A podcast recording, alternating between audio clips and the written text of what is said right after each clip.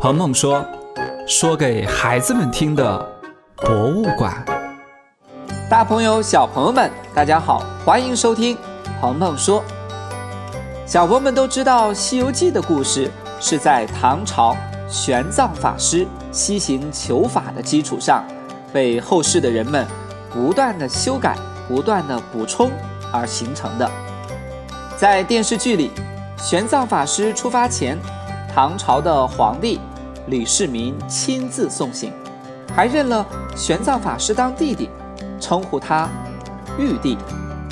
好像玄奘法师西行求法这件事情得到了官方的认可和支持。其实啊，并不是这样的。唐僧取经是偷偷摸摸出发的，这到底是怎么回事呢？今天的鹏鹏说，就和小朋友们聊一聊唐僧取经的故事吧。首先要和小朋友们分享个知识点，那就是唐僧啊。可不是我们中国第一个西行求法的高僧。佛教呢，从汉代传入中国之后，经过魏晋南北朝时期的发展，更加的繁荣起来，吸引了很多外国的高僧来到中原。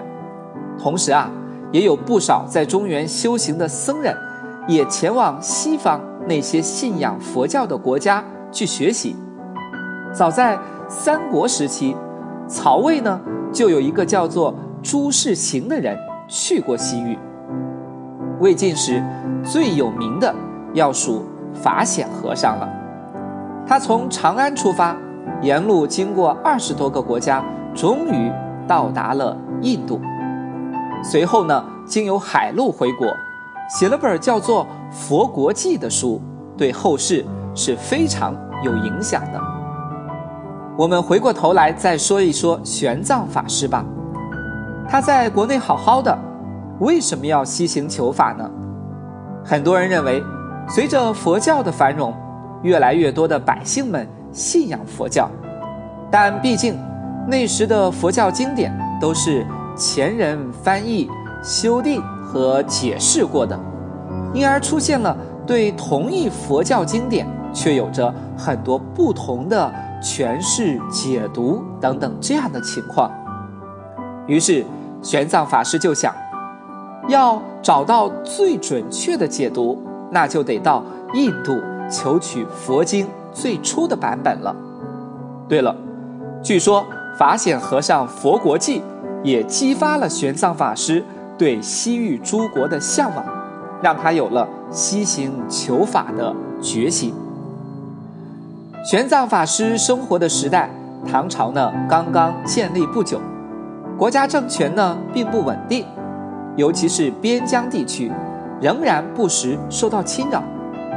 那时的突厥等国的战争还在时断时续的进行着，所以啊，对于老百姓出境，也就是出国这件事情，唐朝的政府啊是有着很严格的管理要求的。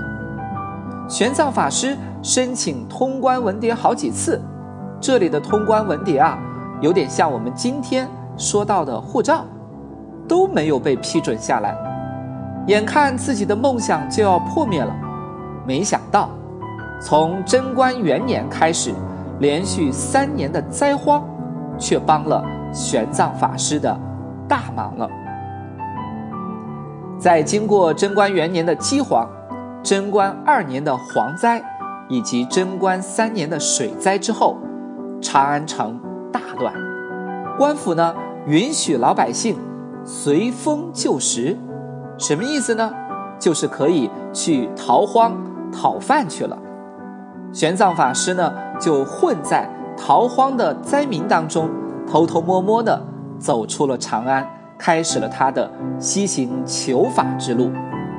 当他到达凉州的时候，也就是今天的甘肃省武威市，又遇到困难了。当他准备继续向西行走的时候，凉州都督啊严格执行官府的要求，派人把他给追回来了。没办法的玄奘法师只能在凉州本地为这里的僧众们讲经说法。再后来，玄奘法师走上西行求法的漫漫长路，要感谢两个人，一个呢是凉州本地的慧威法师，他特别感动玄奘法师的做法，就偷偷的派人啊把玄奘法师送出了凉州城。另一个呢是瓜州刺史，他是一位崇信佛教的官员。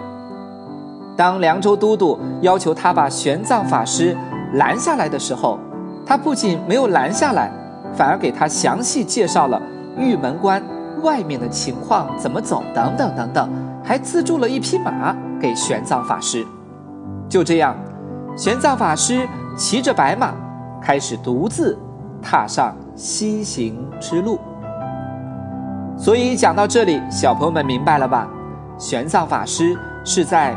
偷偷摸摸离开长安，冲破多方阻拦，甚至没拿到官方颁发的护照的情况下，历时十七年，历经一百多个国家，才把佛教真经取回来的。好了，我们今天的鹏鹏说就说到这里，我们下期节目再见。